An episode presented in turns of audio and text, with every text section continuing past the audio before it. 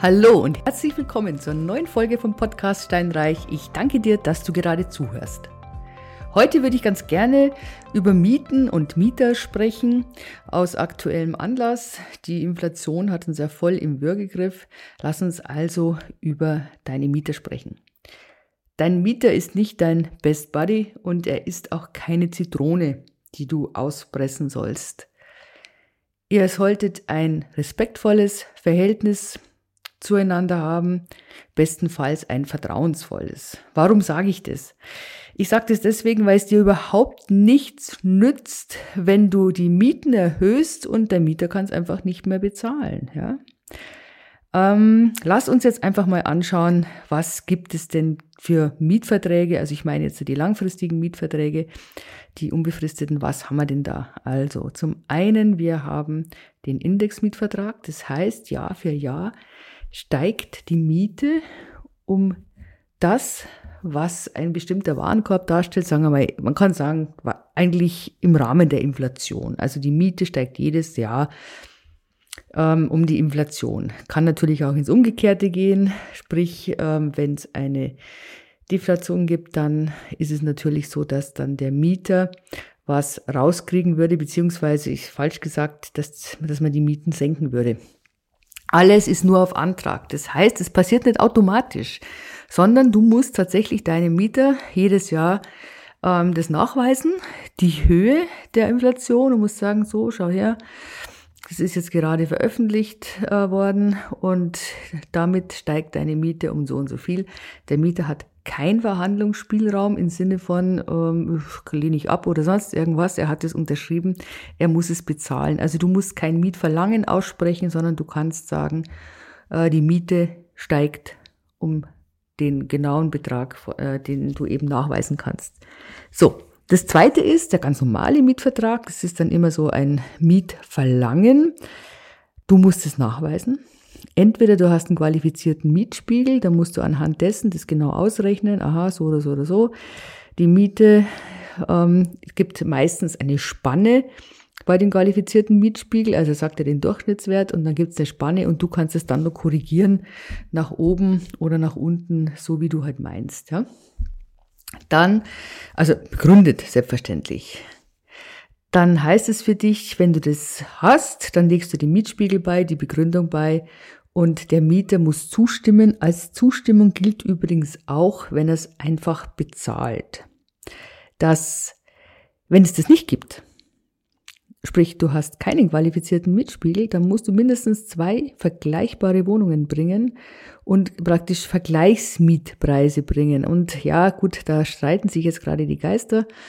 Reicht es aus, wenn du sagst, du hast den Immo-Scout nachgeschaut und du hast jetzt hier diese Wohnung die ist, sagen wir mal, eine Straße weiter, vielleicht sogar im selben Block. Und hier ist noch eine ähm, und die verlangen so und so viel Miete. Ich weiß es nicht, wenn es jetzt mal hart auf hart ginge, glaube ich, wenn es vor Gericht gehen würde, was es um Gottes Willen nicht sein soll, was es auch nicht wert ist, dann bin ich mir nicht sicher, ob du damit durchkommen würdest, weil das ja auch im Prinzip nur Angebotspreise sind.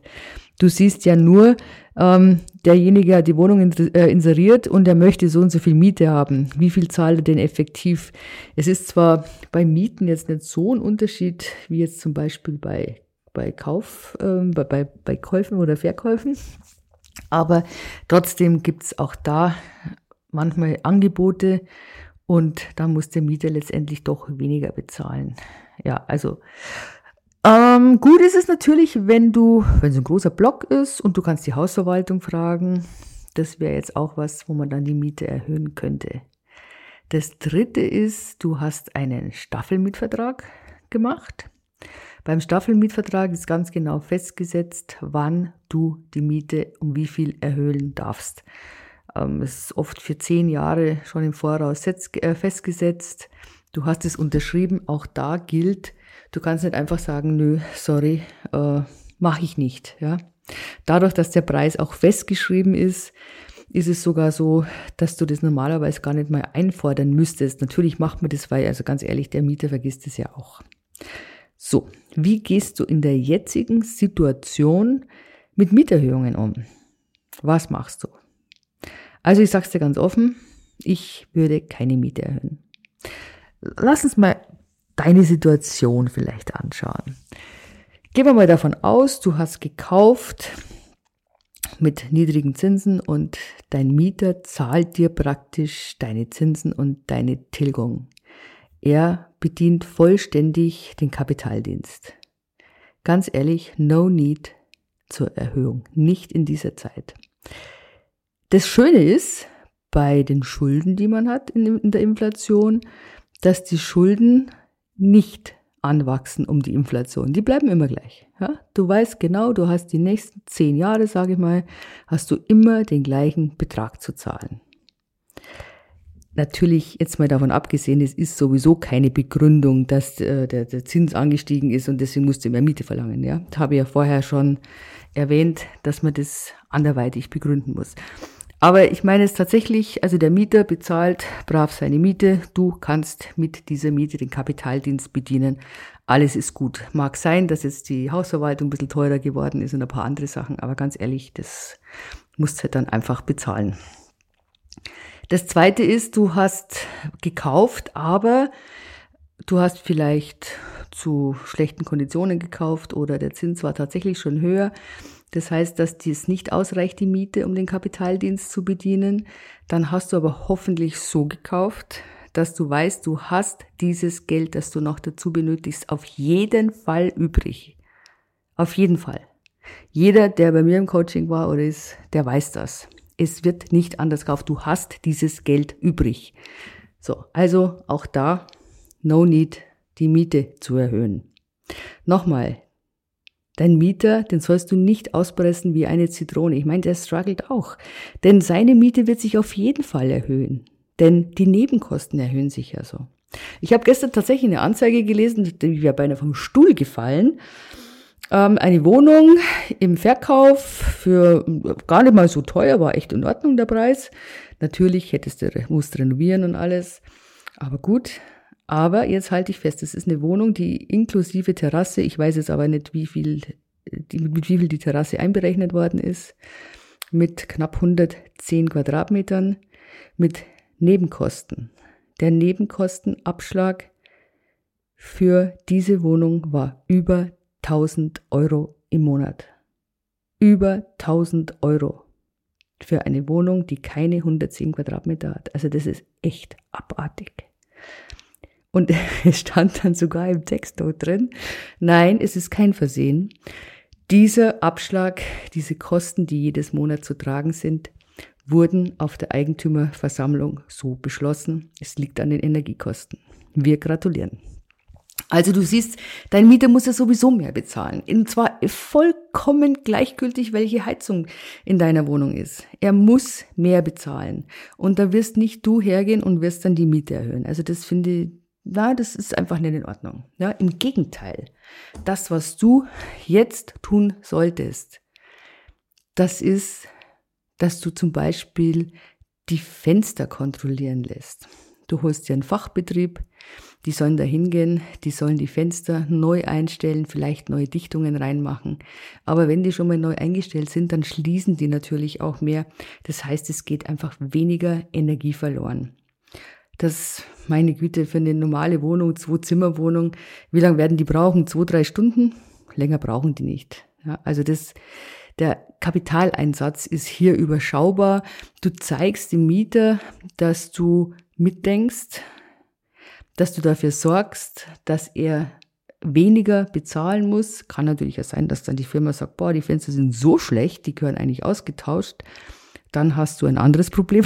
dann musst du dir überlegen, wie du damit umgehst. Aber sagen wir mal, normalerweise reicht es, wenn du die Fenster neu einstellen musst.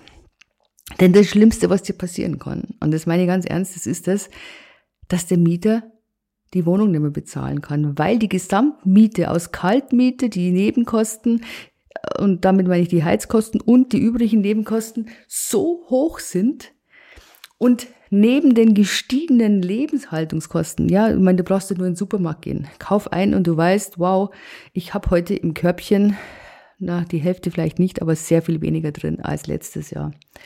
Also das wäre nicht gut in meinen Augen, wenn du dann hergehst und sagst, lieber Mieter, ich erhöhe die Miete, mache aber sonst nichts. Nein, es soll immer ein Miteinander sein. Lass die Fenster überprüfen als eine Maßnahme. Wenn du Geld übrig hast und du hast zum Beispiel eine Gasetagenheizung, überleg dir, ob du nicht ein neueres Modell anschaffen möchtest. Das wäre vielleicht auch eine Idee. Ähm, muss man halt schauen. Man, da geht's halt, kommt drauf an, wie viel Geld du hast. Keine Frage. Ähm, das, was ich dir natürlich jetzt einfach mitgeben will, ist, schau in diesen Zeiten auf deine Mieter, denn wenn er die Miete nicht mehr zahlen kann, bist im Endeffekt du der Gelackmeierte. Da nützt ja nichts, wenn du nur drei Monatsmieten Kaution hast, weil Worst Case ist es so, er zahlt nicht, du bist kurz vor der fristlosen Kündigung, zack, zahlt er wieder ein bisschen was. Und so kann das ewig gehen. Du bist immer nicht in der Lage, dies, äh, ihn zu kündigen. Ja, also ganz, ganz übel. Ich hoffe, dass du eine Wohnung oder ein Haus hast in einer Gegend, die ja, die bewohnt ist, sagen wir mal, in einer guten Gegend. Oder das heißt, gute Gegend, ist jetzt vielleicht falsch ausgedrückt, aber dass du einfach Mieter hast, wo du weißt, die können das bezahlen. Vielleicht muss ich es so sagen. Ja, genau und nicht irgendwie in einer beschissenen Gegend mit super hohen Renditen und deine Mieter können dann das nicht mehr bezahlen, weil sie das einfach nicht herbringen, das Geld, weil sie vielleicht wirklich jetzt äh, ganz wenig verdienen oder dann nichts mehr verdienen, arbeitslos werden oder sonst irgendwas. Oder ja, du bist zwar in einer guten Gegend, aber hast halt schlechte Miete das bringt dir auch nichts. Also deswegen, ich finde, dieses Verhältnis Mieter, Vermieter, das sollte ein gutes Verhältnis sein, sollte ein gepflegtes Verhältnis sein. Man soll sich gegenseitig mit Respekt begegnen, denn man ist auch voneinander abhängig. Und auch, sagen wir mal, ist es so, dass du, dass der das nicht bezahlen kann, bezahlt immer, du kriegst tatsächlich die Kündigung durch. Ja, du kündigst ihm. Jede Kündigung kostet Geld. Das musst du wissen, denn Meistens ist so, alles ist wunderbar bis zum Zeitpunkt des Auszugs. Ja, der Mieter hat keine Lust mehr, die Wohnung zu renovieren. Und du willst natürlich, dass die so renoviert ist, wie du sie übergeben hast. Schwierig, schwierig, schon bei guten Verhältnissen schwierig. Und umso schwieriger dann, wenn die Leute kein Geld mehr haben und praktisch von dir auf die Straße gesetzt werden. Also nicht gut, gar nicht gut für dich, für den Mieter natürlich auch nicht, aber eben für dich auch nicht. Deswegen schau, dass das im Rahmen deiner Möglichkeiten, dass du deinen Mieter eben was Gutes tun kannst und ich hoffe, dass du gute Mieter hast. Was machst du natürlich beim Staffelmietvertrag? Also beim Indexmietvertrag ist es überhaupt kein Problem. Du kannst da ohne weiteres ein Jahr aussetzen, auch zwei Jahre, gerät keinen Hahn danach. Du kannst danach wieder einsteigen ähm, natürlich jetzt nicht rückwirkend, du kannst nicht rückwirkend verlangen, die letzten zehn Jahre oder was, das geht nicht immer nur halt dann das aktuelle Jahr. Beim Staffelmietvertrag ist es blöd. Denn wenn du da eine Staffelung auslässt, dann ist automatisch dieser Staffelmietvertrag ungültig und der Mieter ist in einem ganz normalen, unbefristeten Mietverhältnis, so wie ich es vorher beschrieben habe, wo jede Mieterhöhung angekündigt werden muss und praktisch der Mieter darum gebeten werden muss, diese Erhöhung zu akzeptieren. Also deswegen, da ist es schwierig.